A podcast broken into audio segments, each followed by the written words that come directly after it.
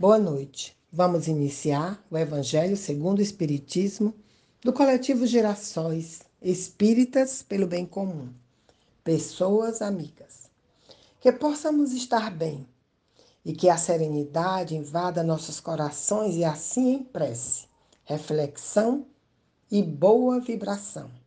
Possamos levar luz e sabedoria aos governantes e líderes sociais do Brasil e de todos os outros países e que a paz esteja presente em seus planos, hoje e sempre. E que cada um de nós vigie e ore para que sejamos mensageiros da, da paz por todos os nossos caminhos. Nosso evangelho sequenciado nas quintas-feiras sintoniza nossas vibrações pela paz, governantes e líderes sociais de todo o nosso planeta Terra. Leitura do Evangelho segundo o Espiritismo, capítulo 17. Sede, sede perfeitos. Instrução dos Espíritos, o homem no mundo. Item 10. Um sentimento de, de piedade deve sempre animar o coração dos que se reúnem sob as vistas do Senhor e imploram a assistência dos bons espíritos. Purificai, pois, os vossos corações.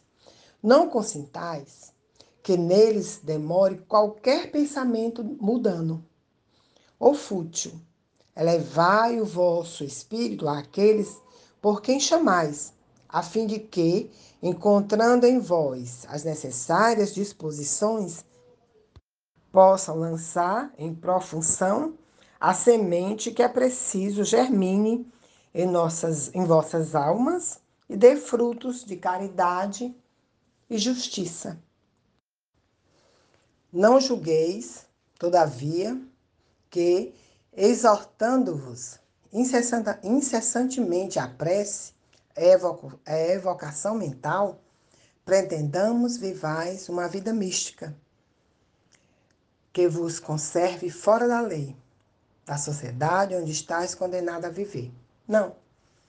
Vivei com os homens da vossa, da vossa época, como devem viver os homens. Santificai as necessidades, mesmo as frivolidades do dia, mas santificai com um sentimento de pureza que as possa santificar.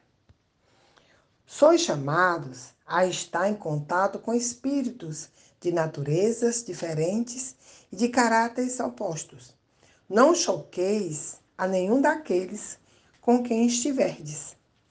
Sede joviais, sede ditosos, mas seja a vossa jovialidade a que provém de uma consciência limpa seja a vossa ventura e a do herdeiro do céu, que conta os dias que faltam para entrar na posse de sua herança. Não consiste a virtude em assumir de severo e fadítico aspecto, nem repelirdes os prazeres que as vossas condições humanas vos permitem.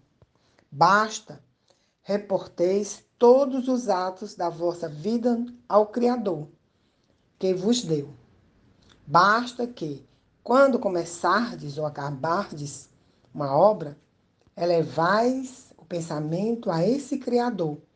E lhe peçais, no arrobo da alma, ou a sua projeção para que obtenhais êxito, ou a sua bênção para ela, se a concluístes, em todo, em tudo que fizerdes, remontai à fonte de todas as coisas, para que nenhuma de vossas ações deixe de ser purificada e santificada na lembrança de Deus.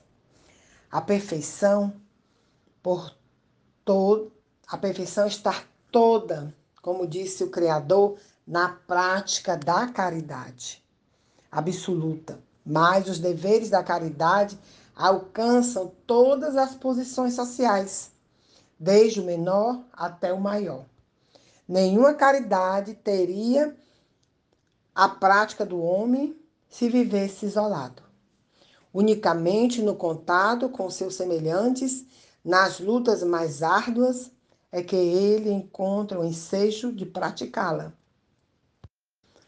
Aquele, pois, que se isola, priva-se voluntariamente do mais poderoso meio de aperfeiçoar-se, não tendo de pensar senão em si. Sua vida é a de um egoísta. Está no capítulo 5, item 26. Não imagineis, portanto, que, para viverdes em comunicação constante conosco, para viverdes sobre as vistas do Senhor, seja preciso vos silicieis ou cobrais de cinzas. Não, não, ainda uma vez vos dissemos: de todos segundo as necessidades da humanidade, mas que jamais a vossa felicidade entre um pensamento ou um ato que possa ofender. O fazer se vale o semblante do que vos amam e dirigem. Deus é amor.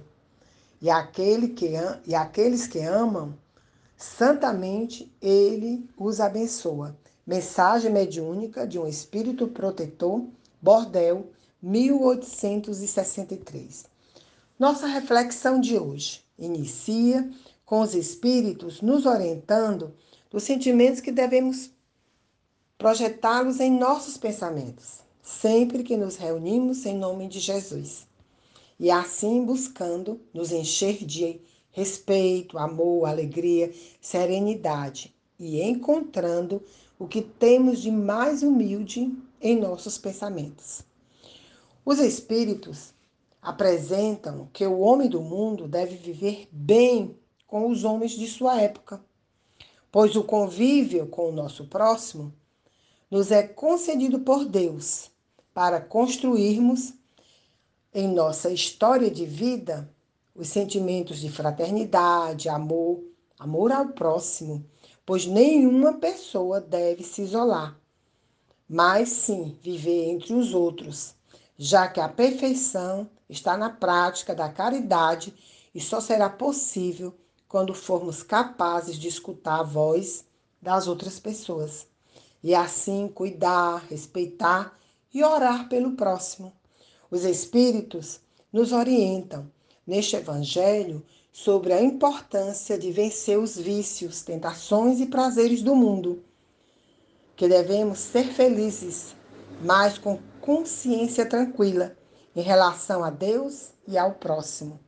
E também nos falam para viver sempre em prece, pois se toda a comunicação acontece através do pensamento, é essencial que pratiquemos realmente o ensinamento de Jesus: vigiai e orai.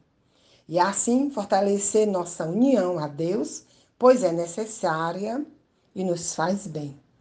E finalizando o nosso evangelho, peço que juntos vibremos para que os governantes e líderes sociais do nosso Brasil e do nosso planeta possam respeitar e agir com justiça e amor em suas ações e assim agirem cumprindo as leis humanas com o cuidado e zelo que todas as pessoas necessitam e que as mais necessitadas do amparo material possam receber com dignidade o olhar dos governantes e líderes sociais e de toda a sociedade. E que nós possamos nos engajar em trabalhos sociais e melhorar nossa maneira de servir na seara de Jesus.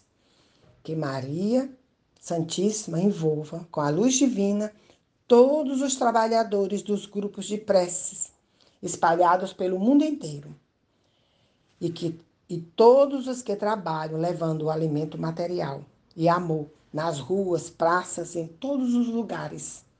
Que assim seja.